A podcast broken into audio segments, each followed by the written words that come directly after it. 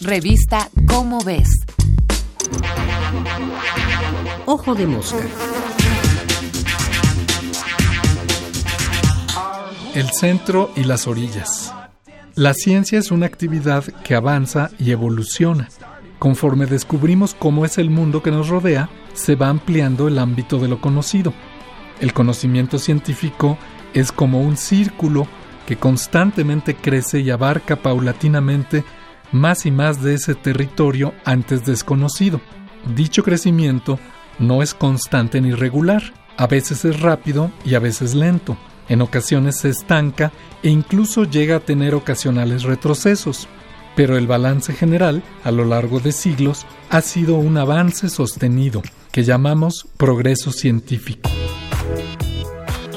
Hay teorías científicas que existen desde hace tiempo, porque han sobrevivido el proceso de ser puestas a prueba para ser confirmadas o refutadas.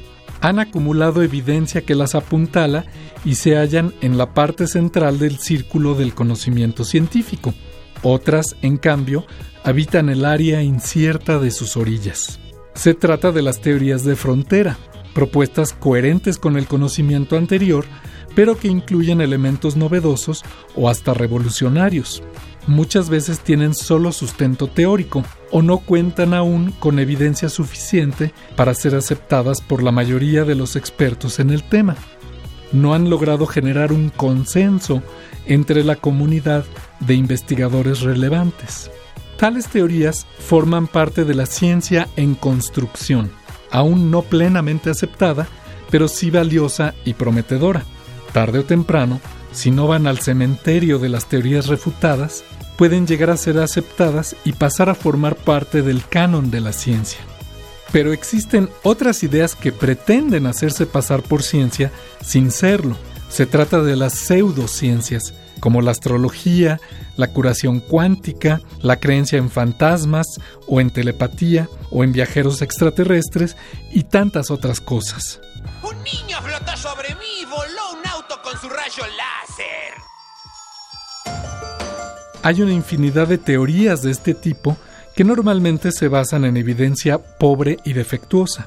Quise ocultarme, pero me levantó con sus poderes mentales y me sacudió. Dichas teorías, pese a las quejas de sus promotores, no cumplen con los requisitos mínimos de la ciencia legítima e incluso muchas veces van en contra del conocimiento científico aceptado. Es 18 ojos.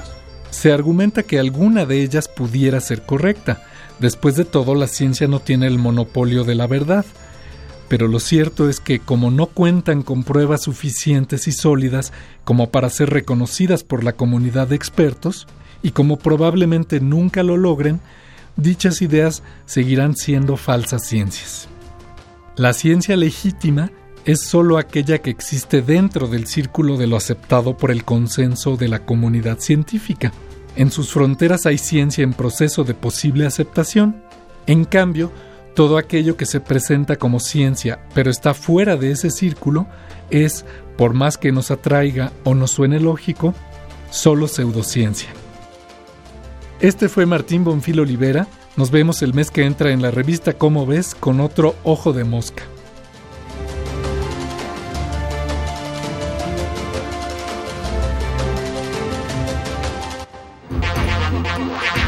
Ojo de mosca. Una producción de la Dirección General de Divulgación de la Ciencia.